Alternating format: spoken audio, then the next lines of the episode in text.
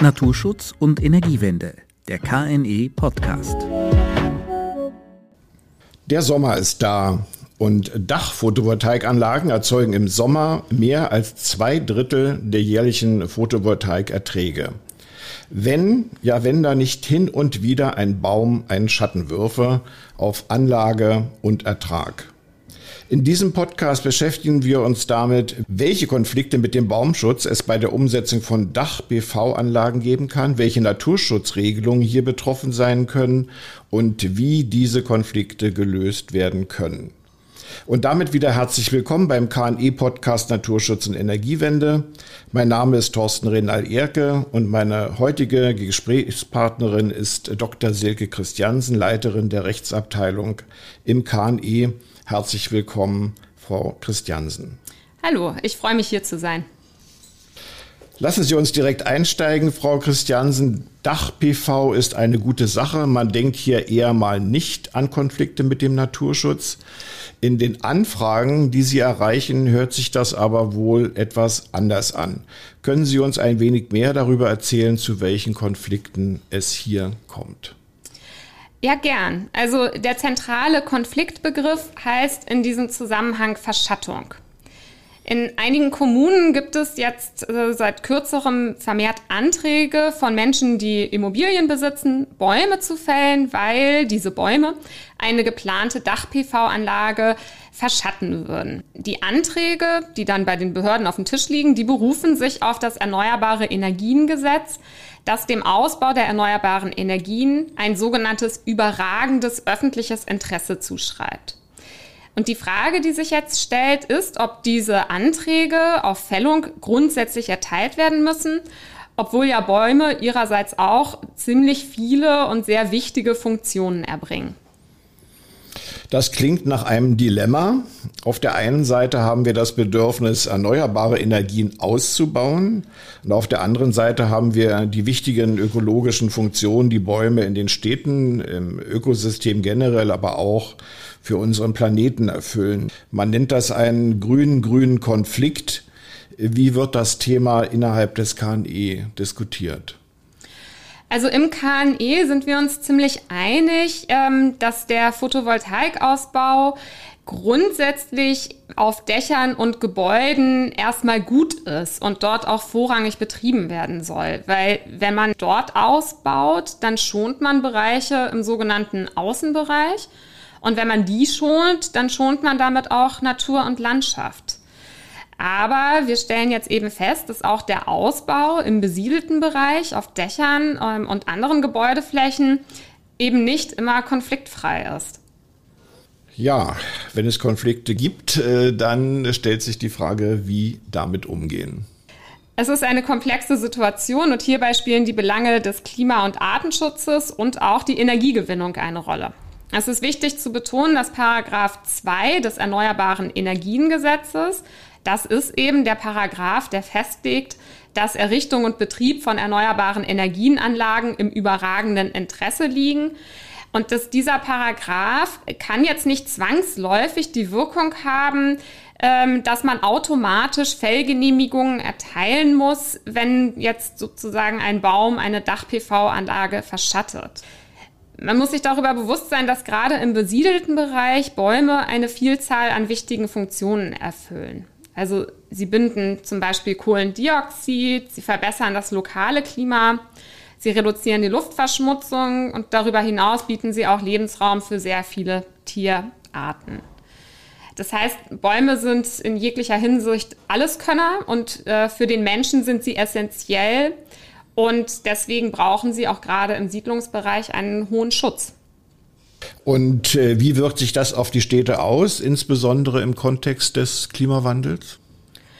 Also wir bekommen ja vermehrt mit, dass ähm, auch Städte und Kommunen immer mehr mit den erhöhten Risiken des Klimawandels konfrontiert werden. Also sprich mit Hitze, Trockenheit, aber auch mit Starkregen, Sturzfluten und Hochwasser. Ähm, diese Bedrohungen gefährden die Infrastruktur, aber sie gefährden eben auch die Gesundheit der Bevölkerung. Und im städtischen Bereich hat man ja auch noch zusätzlich das Problem, dass, ähm, dass dort stark versiegelt wurde. Also das heißt, dass gerade aus diesem Grund Grün- und Freiflächen eine ganz wichtige Voraussetzung für eine erfolgreiche Klimaanpassung sind. Ähm, das zuständige Ministerium, das Bundesministerium für Umwelt, Naturschutz, nukleare Sicherheit und Verbraucherschutz, äh, kurz BMUV, hat die Neupflanzung von Bäumen auch explizit als Maßnahme zum Klimaschutz auf Siedlungs- und Verkehrsflächen in seinem Aktionsprogramm Natürlicher Klimaschutz benannt. Zumal es ja auch noch darüber hinaus Vorteile gibt. Ja, also ich denke, die Liste ist ziemlich lang. Ich bin jetzt äh, nur Juristin und kratze deswegen in diesem fachlichen Bereich auch eher an der Oberfläche. Aber ich kann noch einige nennen. Also Bäume binden natürlich auch ähm, den Feinstaub über ihre Blattoberflächen, reduzieren damit eben die Luftverschmutzung.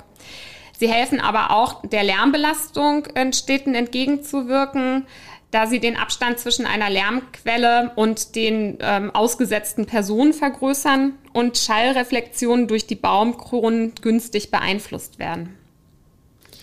Tauchen wir nun etwas tiefer in die rechtlichen Aspekte ein.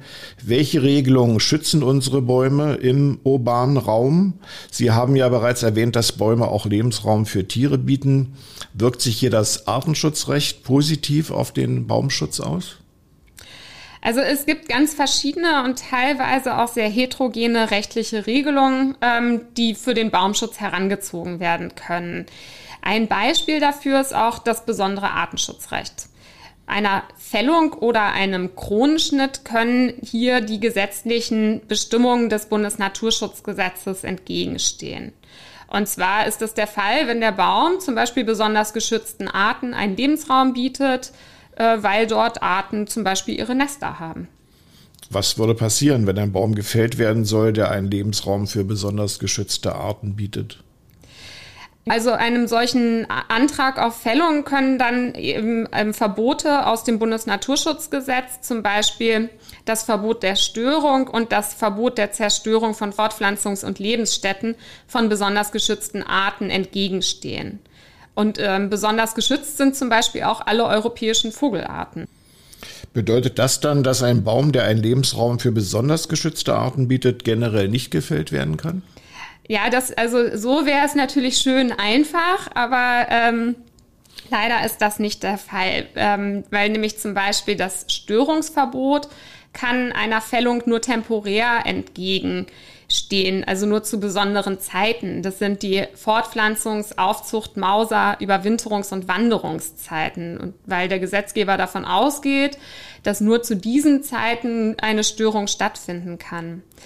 In Deutschland ist das Störungsverbot auch äh, so ausgestaltet, dass es nur eine Störung ist, wenn sie erheblich ist und erheblich bedeutet in diesem Zusammenhang, ähm, dass die Störung mit einer Verschlechterung der lokalen Population der Art einhergeht.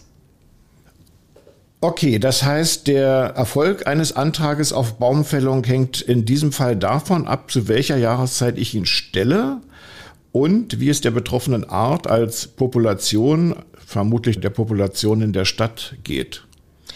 Ja, genau. Also es kommt nicht darauf an, wann der Antrag gestellt wird, sondern wann dann eben die Fällung vorgenommen wird. Ähm, und hinzuzufügen ist, dass auch das Verbot, was ich schon erwähnt habe, der Zerstörung von Fortpflanzungs- und Lebensstätten, dass man auch das ähm, sozusagen aufrechterhalten kann durch besondere Maßnahmen.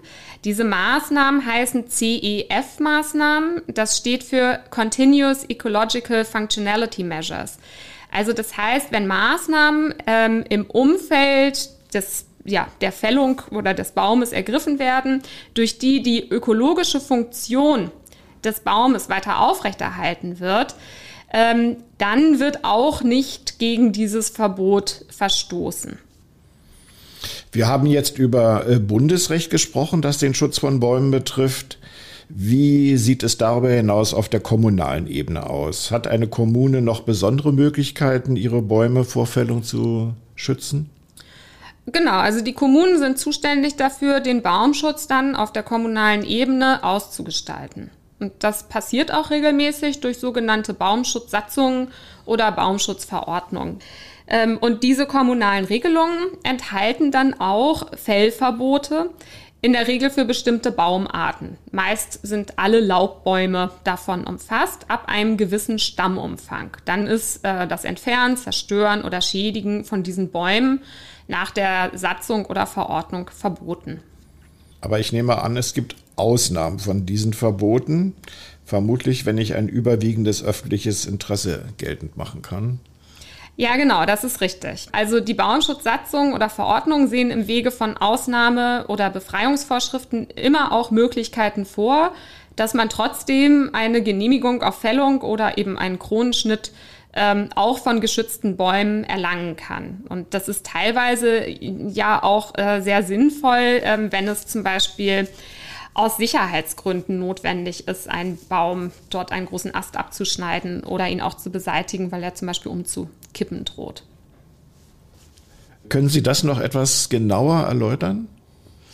Also jetzt nochmal im Hinblick auf die Dach-PV-Anlagen. Es ist tatsächlich so, dass auch in den Baumschutzsatzungen die Möglichkeit geschaffen wurde, zum Teil eben, dort es wörtlich so steht, dass aus überwiegendem öffentlichen Interesse Bäume gefällt werden können. Also sprich auch dann, wenn es jetzt hier nicht um Sicherheitsvorkehrungen zum Beispiel geht. Und dieser Begriff, der da in den äh, Satzungen häufig benannt wird, nämlich das ähm, Überwiegen, das zeigt an, dass man aber schon bei dieser Entscheidung, ja, die nicht ungesehen treffen muss, sondern dass man die etwaig widerstreitenden Interessen hier gegeneinander abzuwägen hat.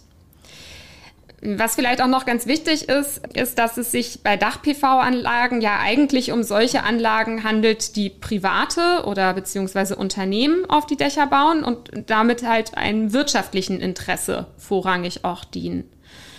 Trotzdem tragen diese Anlagen auch zur Erreichung der Energie- und Klimaschutzziele von Bund, Ländern und Kommunen bei. Und deswegen liegt die Errichtung und der Betrieb auch von privaten Dach-PV-Anlagen grundsätzlich im überragenden öffentlichen Interesse nach dem Erneuerbaren Energiengesetz. Also, und das hat auch der Gesetzgeber in der Gesetzesbegründung so festgelegt. Und staatliche Behörden müssen dieses überragende öffentliche Interesse am Ausbau erneuerbarer Energien bei der Abwägung mit anderen Rechtsgütern nun nach dem Erneuerbare Energiengesetz als vorrangigen Belang auch berücksichtigen. Das heißt also, im Rahmen der Ausnahme- und Befreiungsvorschriften von kommunalen Baumschutzsatzungen bzw. Verordnungen, wenn es eben um Anträge auf Fällung geht, muss jetzt auch dieser Paragraph 2 des Erneuerbaren Energiengesetzes beachtet werden. Das heißt, ich äh, sage es mal so, letztlich muss sich der Naturschutz, in diesem Fall der Baum, schon etwas weiter hinten anstellen. Ja, also das macht erstmal den Eindruck, weil grundsätzlich ist es auch so ausgestaltet, ähm, dass für alle Anlagen der erneuerbaren Energien ähm, soll auch der Naturschutz in der Abwägung das Interesse am Ausbau der Erneuerbaren nur in Ausnahmefällen überwinden. Trotzdem besteht hier aber kein Automatismus. Was bedeutet das? Gibt es noch Hoffnung für den Baum?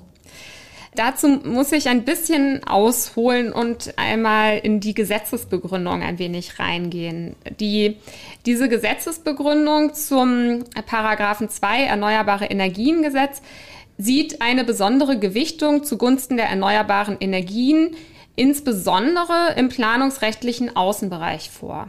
Und das wurde so vorgenommen, um den besonderen Bedürfnissen der Windenergieplanung gerecht zu werden und um auch den Windenergieausbau, der ins Stocken geraten war, ähm, hier wieder zu beschleunigen und zu vereinfachen. Und ähm, jetzt hat der Gesetzgeber es sozusagen in die Begründung so hingeschrieben, dass öffentliche Interessen den erneuerbaren Energien im Außenbereich nur entgegenstehen können, wenn sie einen dem Artikel 20a des Grundgesetzes vergleichbaren verfassungsrechtlichen Rang haben beziehungsweise einen gleichwertigen Rang besitzen. Was bedeutet das für, für unseren Baum? Also zunächst einmal ist wichtig, dass Bäume, weil sie Pflanzen sind, unter den Begriff der natürlichen Lebensgrundlagen gemäß Artikel 20a Grundgesetz fallen. Also das heißt, das ist schon mal gut für den Baum ähm, nämlich wie der Klimaschutz, der ebenfalls Schutzgut des Artikel 20a ist, genießt damit auch der Baumschutz Verfassungsrang. Daraus ließe sich ableiten, da beide Belange verfassungsrechtlichen Rang haben, dass der Baumschutz in einem theoretischen Konfliktfall einem Vorhaben entgegenstehen könnte, und zwar sogar im Außenbereich, also sogar da, ähm, wo der Ausbau der erneuerbaren Energien, jetzt für die Windenergie, besonders forciert werden soll. Ähm, steht der Baumschutz jetzt einem Vorhaben der erneuerbaren Energien im Innenbereich entgegen, wie das bei Dach-PV wohl meist der Fall sein ähm, dürfte, dann müsste er eigentlich in der Abwägung erst recht zu beachten sein. Mhm. Und wie wirkt sich das auf den Ausbau von Dach-PV wiederum aus? Ja, genau. Also wie, wie schon angedeutet, beim Ausbau von Dach-PV ist die Situation eben etwas anders gelagert als beim Ausbau der Windenergie an Land im Außenbereich. Und das könnte jetzt dafür sprechen, dass man diese sozusagen umfassende Vorrangregel des, äh, des Paragraphen 2 EEG im Innenbereich dann doch nicht ganz so umfassend anwendet, sondern hier etwas genauer hinschaut. Denn lediglich für die Windenergie an Land ähm, wurde sozusagen diese Begründung in die Gesetzesbegründung reingeschrieben. Und bei Dach-PV haben wir die besondere Situation, dass die sich vorrangig im Innenbereich befinden. Ähm, Windenergie befindet sich grundsätzlich im Außenbereich, so dass wir hier schon ja, sehr unterschiedliche Situationen vorfinden, wo man nicht unbedingt davon ausgehen kann, dass sie vergleichbar sind. Wie geht eine solche Abwägung, ein äh, solcher letztlich Zielkonflikt zwischen Klimaschutz und Baumschutz in der Praxis aus? Wer ist mehr wert? Ja, da kann ich die beliebte äh, Juristinnen-Antwort geben. Das kommt drauf an. ähm, bei einem Zielkonflikt von Klima- und Baumschutz ist grundsätzlich für einen Ausgleich der widerstreitenden Verfassungsrechtsgüter zu sorgen. So würde man zumindest in der juristischen Theorie sagen. Und wenn so ein Ausgleich eben nicht möglich ist, beziehungsweise beide Belange dem Klimaschutz dienen?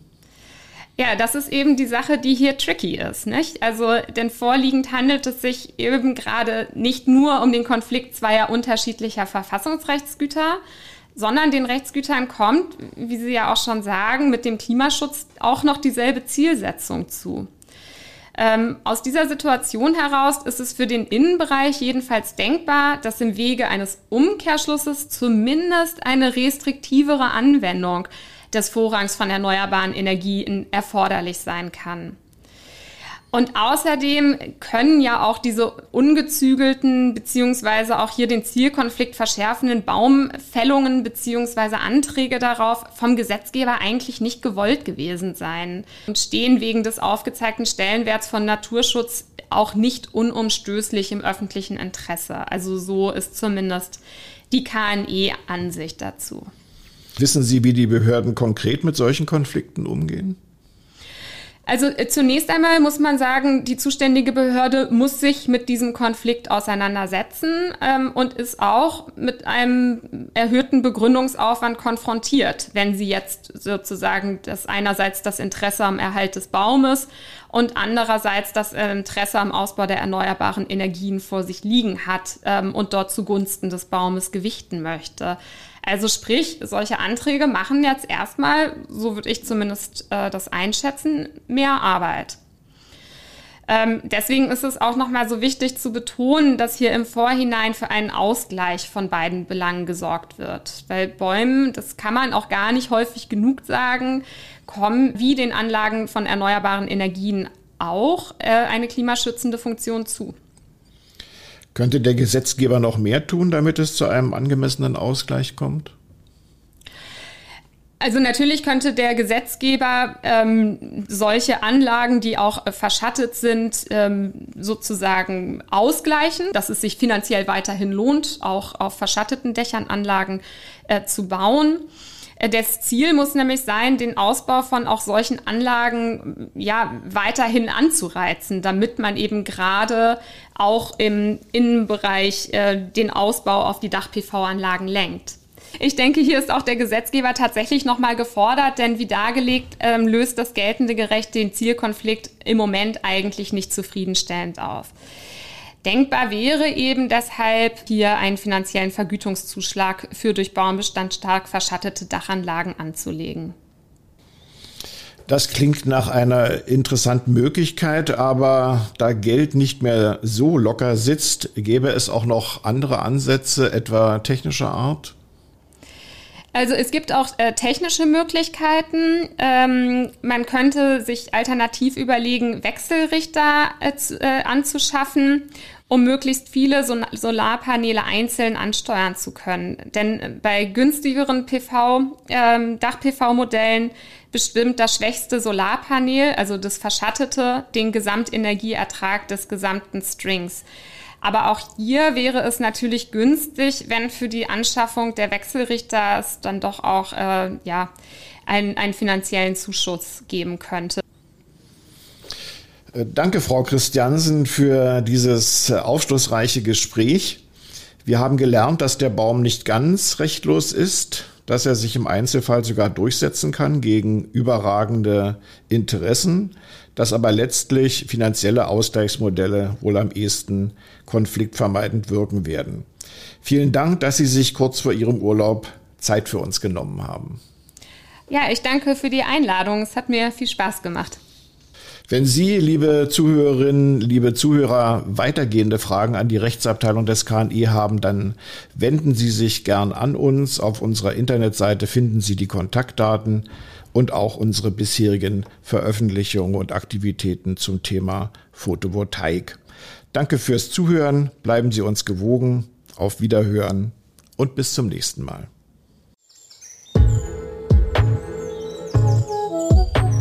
Naturschutz und Energiewende, der KNE Podcast.